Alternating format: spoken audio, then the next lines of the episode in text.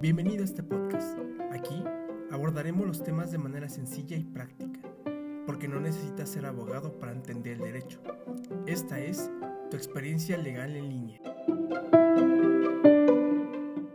Bienvenidos a esta tercera emisión, en cual vamos a abordar el tema de las visitas y las convivencias en la pandemia del coronavirus, mejor conocido como COVID-19. Bueno, la historia es la siguiente. Uno de mis clientes tiene un hijo y no lo ve desde hace un año. La madre del menor refiere que su abogado le comentó que tenía toda la potestad y todo el derecho de no dejar ver y ni convivir al menor con su papá hasta que se cambiase a semáforo verde.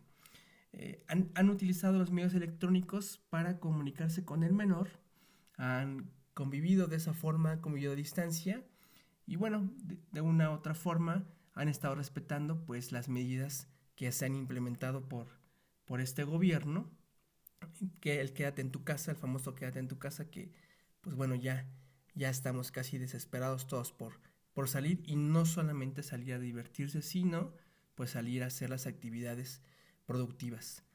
Eh, hasta el día de hoy eh, es un tema bastante recurrente en el cual pues hacen falta muchos pronunciamientos por parte del tribunal. Son criterios totalmente dispares en algunos casos. Y creo que aquí es importante recordar que, que no solamente pasa que la, que la mamá no deje ver al menor. En algunos casos pues esto es opuesto. El padre tiene al menor y no deja ver al, al, al menor a la madre por esa situación de la pandemia. Y creo que es bastante razonable en algún momento considerar el hecho de que si tú tienes un contacto con un menor, pues corre el riesgo de estar contagiado. Pero eh, tampoco es, es, este, es, es, aceptable el hecho de que uno como padre pues crea tener el derecho de estar con el menor. Porque a final de cuentas no es un derecho que se origine dentro de o por ser padre o por ser madre. Yo tengo, yo tengo el derecho de ver a mi hijo, claro, pero hay un derecho superior, que es el derecho del menor. Y este derecho está contemplado en la Ley General de Niños, Niñas y Adolescentes en su artículo 23, en donde le da preferencia al menor y le dice, tú por ser menor y por tener un padre, tienes derecho de convivir con tu papá o de convivir con tu mamá, de conocerlos, de crecer con ellos, de escuchar su consejo, etc. Pero no solamente las visitas se llevan a cabo con los padres. El compadre, el padrino puede pedir visitas con, el ahijado o la ahijada, los abuelos, los tíos, los, los, hermanos. Entonces, se puede, puede haber visitas eh, por todo el núcleo familiar.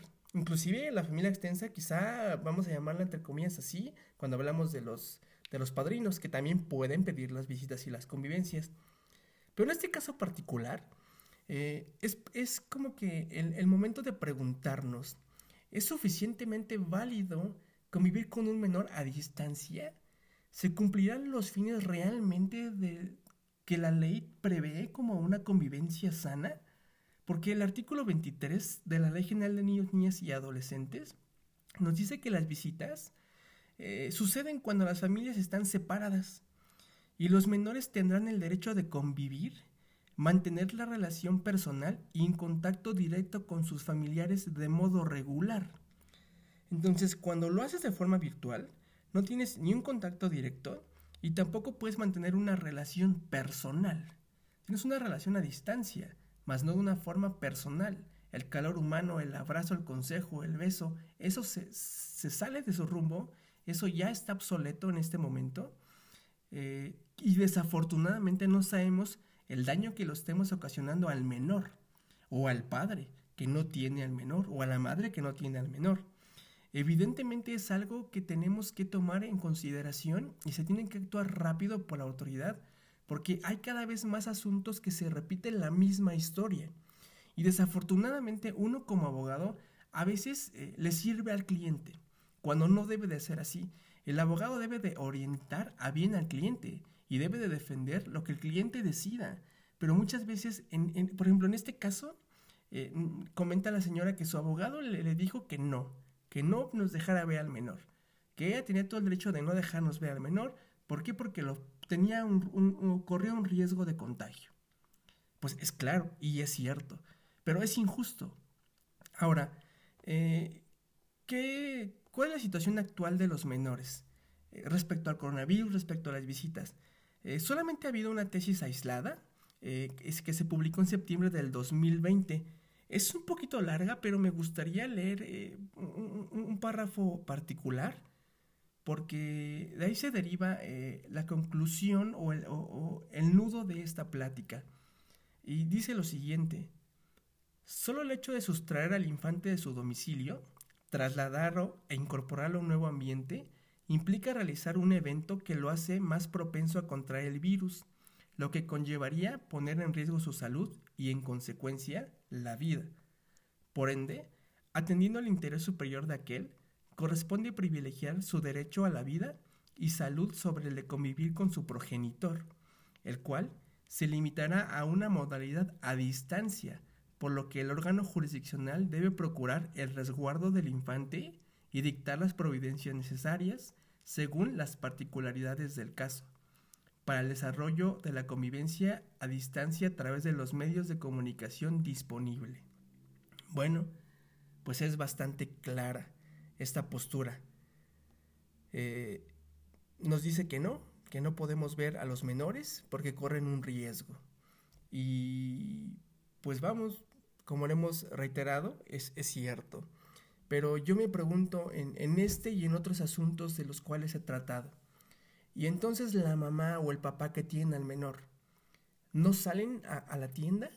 ¿No salen a trabajar? ¿No salen mm, a recibir la correspondencia? Es exactamente el mismo riesgo que se corre. En estos momentos ya no es tanto el hecho de salir y de ir al supermercado, y decir, eh, porque fui, corro un riesgo. Ahorita ya estando en tu casa también corres ese riesgo. Entonces es evidente que eh, estas, estas personas, estos abogados que están este, eh, orientando mal a las personas, pues están llevando esta situación cada vez peor. Porque, pues si bien es cierto, el riesgo está latente, está latente en todas partes y en todos momentos. Entonces, ¿qué es lo que podemos hacer en estos casos? Pues tenemos que eh, ingresar documentos al juzgado, eh, reiterar nuestro compromiso con cuidar las y tener las medidas necesarias cuando tengamos a los menores. Pero créanme que lo he hecho, se ha intentado y los juzgados dicen, pues no, solamente por los medios electrónicos. Eh, en algunas ocasiones, pues algunos, algunas madres, pues sí nos han, nos han dejado ver a los menores, pues por un, tiempo bastante corto. Otras, eh, evidentemente, pues se dan cuenta de que pues están en un error y, continúan con las visitas y las convivencias eh, como lo venían haciendo comúnmente. Porque también déjenme decirles algo. Si nosotros prohibimos una visita y una convivencia, estamos incurriendo en una irresponsabilidad, es algo ilegal y que evidentemente te puede llevar hasta la suspensión de la guarda y custodia hasta la pérdida de la patria potestad, porque estás violando eh, el derecho del niño de convivir con el padre, el derecho del niño de convivir con la madre, el derecho del niño de convivir con los familiares, no el hecho que tenga el derecho el padre o la madre de estar con el menor. Eso está y pasa a segundo término. Entonces, pues eh, es, algo eh, bastante batalloso que tenemos en los juzgados todos los días. Eh, yo creo que debería de formarse un criterio más, más específico.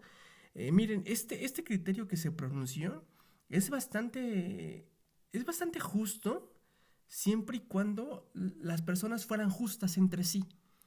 Porque les aseguro que hay muchas personas que, o muchos padres o madres que no dejan ver a los menores simplemente, pues porque no quieren. Y porque al final de cuentas el, pleito es con el papá y, se la agarran con el menor y, pues el menor es el que sufre. Ahora, eh, ¿qué daños emocionales, qué daños colaterales puede haber eh, en el menor por no convivir con su papá? ¿Qué daños puede tener el, padre de no convivir con el menor de forma emocional? Eh, psicológicamente estoy seguro de que tendrá una repercusión emocional en el menor a futuro. Y es claro que todos la vamos a tener, porque estar encerrados bastante tiempo, pues mm, nos sacaron de, nuestra rutina, nos sacaron de, nuestro día a día, y pues es claro que vamos a tener un desgaste emocional y es claro que vamos a tener una consecuencia posterior. Pero, eh, ¿qué pasa con los menores? Eh, ¿Cuál es el daño que ellos van a traer? Ahora, eh, el hecho de que tú tengas una visita y una convivencia, entre comillas, porque al final de cuentas no estás teniendo un trato directo ni un trato personal como lo dice la Ley General de Niños, Niñas y Adolescentes. Pero ¿qué pasa? ¿Qué clase de paternidad estás teniendo tú al tener, que al tener y al llevar a cabo las visitas y convivencias de forma virtual? ¿Qué clase de paternidad estás trabajando? ¿Qué clase de paternidad estás teniendo? Si de por sí, cuando tienes a tu hijo y lo ves solamente cada ocho días, cada quince, es una paternidad que realmente no se debería de llamar así. Sin embargo, pues desafortunadamente los jueces ya tienen eh, hasta en su manita lo que van a decir, lo que van a decidir en los juicios. Ya cuando acerca un cliente a nosotros y quiero ver a mi hijo, ¿cuándo? Pues todos los días, ¿no? Pues ¿qué crees que no se va a poder? Y no es que no se pueda porque no tengas los elementos. No se puede porque los jueces ya tienen un criterio que difícilmente van a cambiar. Si tú no te esfuerzas como abogado, si tú como cliente no das oportunidad, miren, algunas veces nosotros como abogados eh, tratamos de hacer las cosas rápidas y con un resultado. ¿Qué sucede que si, llega una persona y me dice, quiero ver a mi hijo y lo quiero ver diario, o lo quiero ver cada ocho días? Y uno le dice, ok, sí, vamos a pelear por cada ocho días, pero primero te van a dar un régimen provisional. Y después vamos a tratar de, luchar de que sea cada ocho días, conforme a los elementos que trae, conforme a las pruebas que te pudieran este, traer para tú presentarlas, conforme a lo que sucedió. Pasa y tiene las visitas provisionales se, eh, el juicio sale la sentencia y te confirman las provisionales de cada 15 días. Y tú crees tener el derecho de solicitarlas cada 8 días.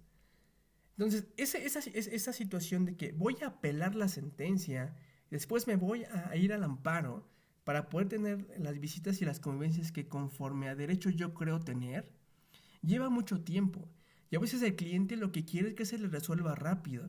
Ustedes como clientes, como personas, deben de saber que de, esto es un procedimiento judicial y que deben de darnos a nosotros el tiempo necesario para cumplir los objetivos. Por ejemplo, hablando de otro tema, eh, dicen por ahí, este, quiero que mi hijo se le cambien los apellidos. Ok, sí. En primera instancia, cualquier abogado va a decir que no se puede. ¿Por qué? Porque la ley no lo prevé. Pero si tú vas a un juicio y luego una apelación y luego un juicio de amparo, lo puedes lograr. Pero eso que te va a llevar tiempo y al cliente no le gusta esperar. El cliente quiere todo rápido. Estamos viviendo una época en donde todo lo queremos rápido. El internet es rápido, las llamadas son rápidas, el WhatsApp es rápido, la comunicación es muy rápida. Pero hay cosas que debemos de centrarnos en que salgan bien, cueste el tiempo que cueste. En algún momento, cuando se implementaron los juicios orales en materia penal, aclaro que no soy penalista, pero tengo un criterio muy específico respecto a esa materia y vamos a, vamos a, vamos a focalizarla.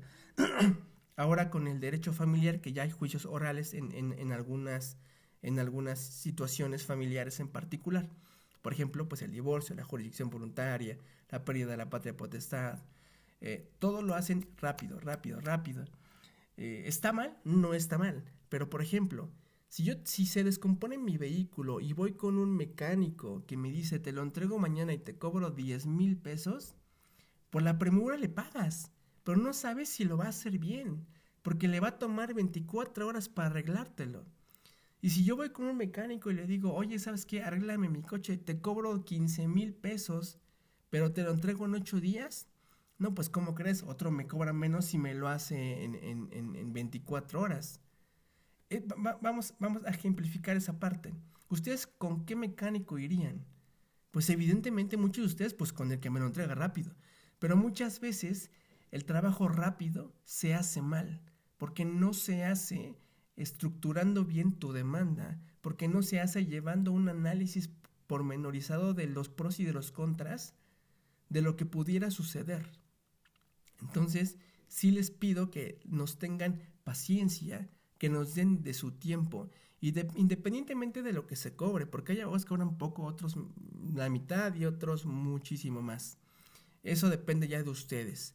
Y otra cosa, otro consejo que les puedo dar es de que vayan siempre con un abogado especializado en la materia, que si quieren divorciarse con uno de derecho familiar, que si tienen un pagaré con un mercantilista, que si tienen un problema con un fiscalista. Porque ah, vamos a volverlo a ejemplificar así. Ustedes van con un médico general que les cobra 60 pesos la consulta, 30 pesos, 200 pesos. Y no les arregla el problema. Siguen igual.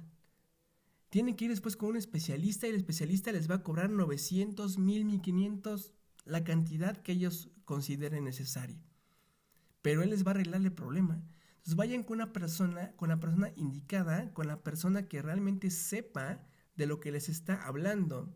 Yo he visto muchos, muchas lonas de abogados, muchos flyers de abogados que dicen que son fiscalistas, mercantilistas, penalistas, laboralistas, derecho familiar, derecho agrario, administrativo, y que a final de cuentas ni dan una en ninguna, pero llevan de todo. Y te los encuentras en las juntas, te los encuentras en familiares, te los encuentras en civiles, y eso sí, pues bueno, se creen, pero la última coca en el desierto. Entonces, vayan con las personas adecuadas, con las personas indicadas, con las personas que quizá les van a cobrar hasta la asesoría, pero va a ser mucho mejor que vayan con una persona que medianamente les, aviente por ahí una embarradita de lo que puede suceder y que a final de cuentas pues les queda debiendo los resultados que se prometió. Entonces, eh, regresando al tema, perdón por, por, irme por la tangente, pero eh, es, momento de, que, de que no, no, dejemos perder nuestros derechos con los menores. Eh, tener un hijo es bastante, bastante, pues, complicado, es, es bastante difícil en algunos casos, pero créanme que hay padres que han luchado y lucharán siempre por tener a sus hijos, por verlos más tiempo, igual así como, como hay madres. Ha habido también asuntos en donde los padres pues se llevan a los menores y les cambian hasta el nombre, ¿verdad? Entonces ahí hay que andarlos buscando. Eh, y lejos de esa situación del menor, eh, creo que ustedes deben de considerar que si traen un problema, eh, directamente con su, con su esposo, con su ex esposo, con su concubino, con su ex concubino, pues arréglenlo entre ustedes. No se lleven a los menores de en medio porque son los que más sufren en los procedimientos. A un menor, imagínense cuál es el choque emocional de un menor cuando va ante un, ante un juez y, el juez le hace preguntas al menor. Y el menor pues medianamente le responde porque depende de la edad, si es muy chiquito, 5 años, pues hay por lo que puede ver en su casa. Si es de 9, de 10, de 11, de 12, pues ya es un poquito más fácil el, cuestionario que les elaboran, pero imagínense que se queden con ese recuerdo por siempre. Digo, no está mal, porque hay veces que no se puede llegar a una conciliación extrajudicial. Hay veces que es importante que a un tercero, en este caso un juez que tiene la fuerza total para poder obligar a las partes, trate de emitir una sentencia que, aparentemente se ajusta para, para los dos.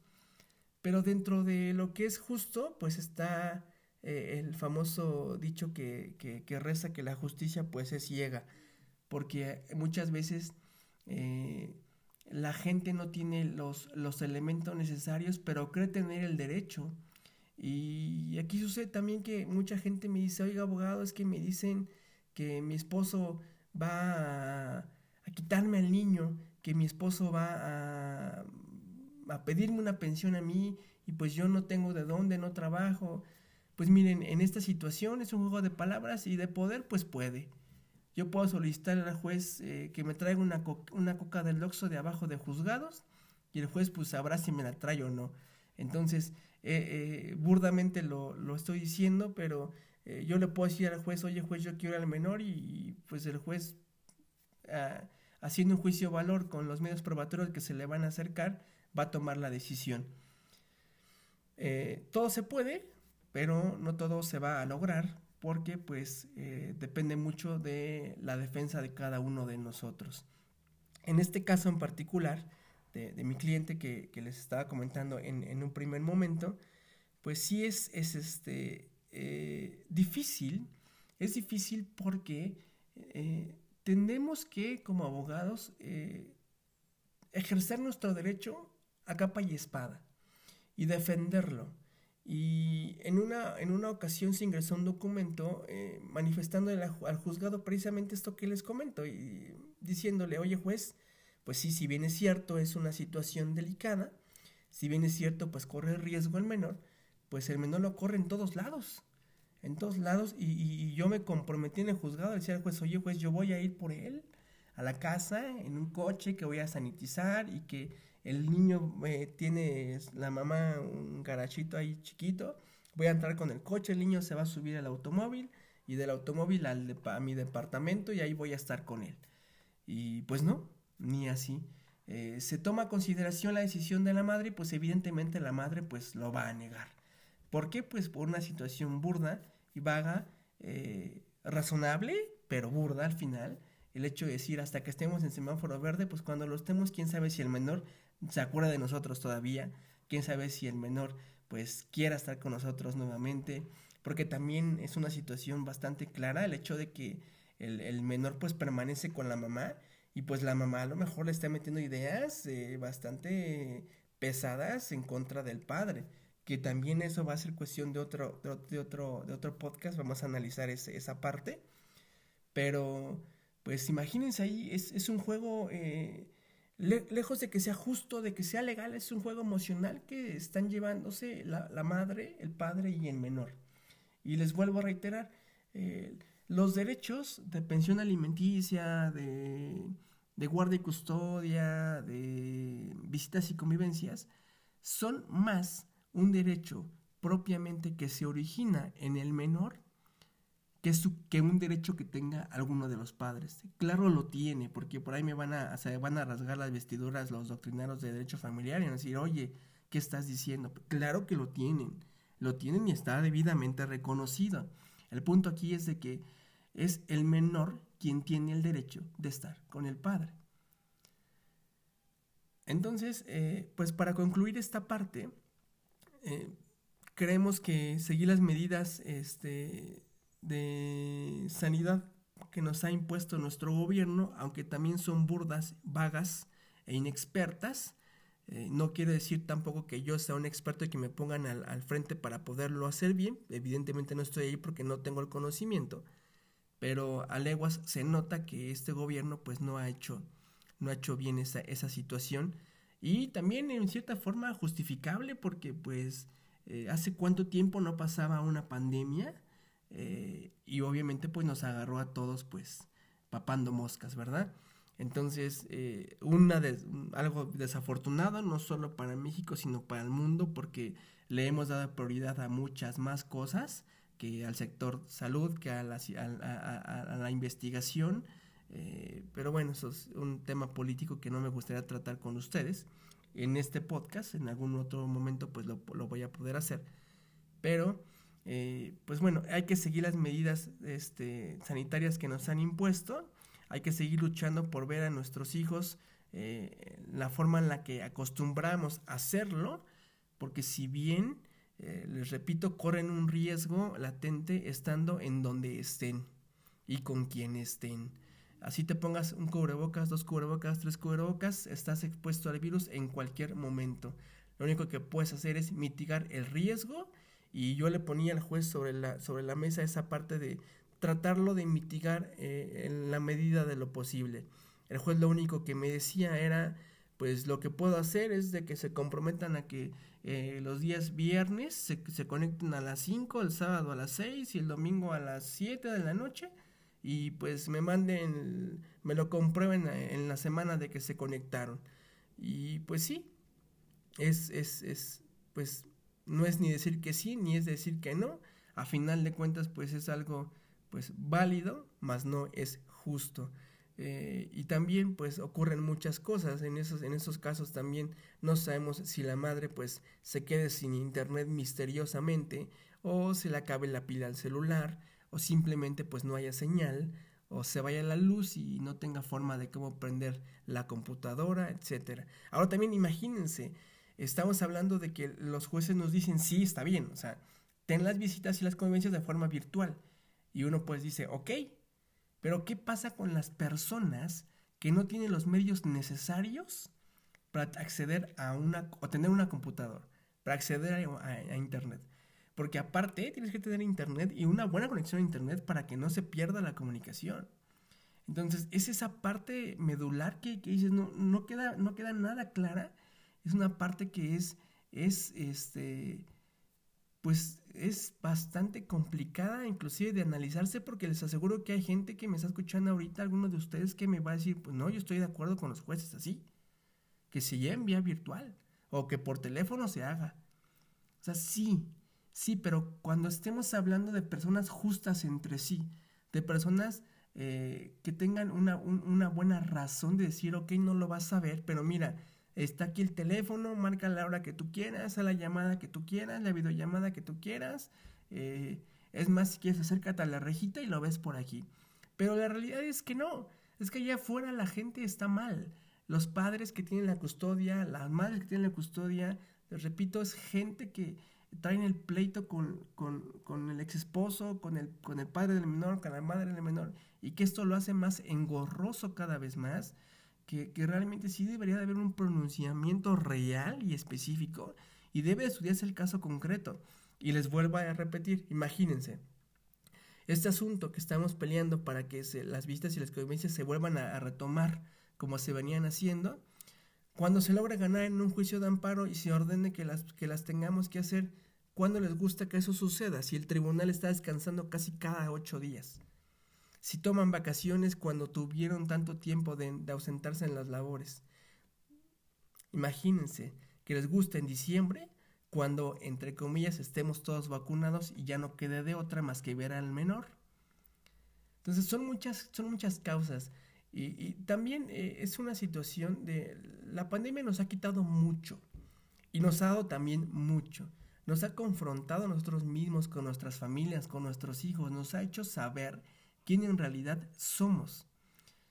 Pero es importante recalcar que esto en algún momento tiene que pasar. Pero ¿qué pasaría si no sucede rápido? ¿Qué pasa con los menores? ¿Qué pasa con los padres? ¿Qué pasa con las personas de la tercera edad? Porque también las visitas se pueden dar con los abuelitos, con los padres, los ancianos. Entonces, ¿qué, qué, qué panorama estamos teniendo? Es un momento de reflexión y de decir, vamos a hacerlo todo por un buen camino, por una buena esperanza jurídica. Pero desafortunadamente, pues eh, si tenemos a una contraparte que se dedica solamente a, lacerar nuestra, nuestra voluntad de hacer las cosas bien, a sentarse en el trono de su propio ego, pues no vamos a llegar absolutamente a nada.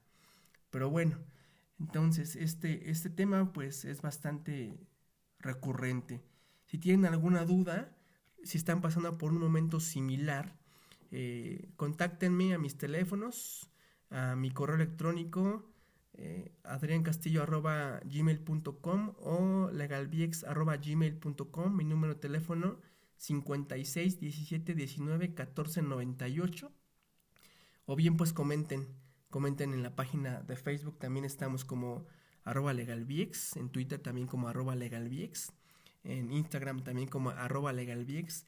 Y esperemos eh, en la semana subir un, podcast este, cortito eh, con una amiga mía que es psicóloga, y es especialista en adolescentes y en, y en adultos, y nos va a hablar de las repercusiones emocionales que pueden tener o que van a tener eh, o que ya tienen los menores y los padres al no tener una convivencia como la han estado teniendo o la habían estado teniendo en los meses pasados. Me despido de ustedes, les envío un fuerte abrazo, sigan las medidas de salud y esperamos que esto termine pronto. Muchas gracias y nos vemos en la próxima.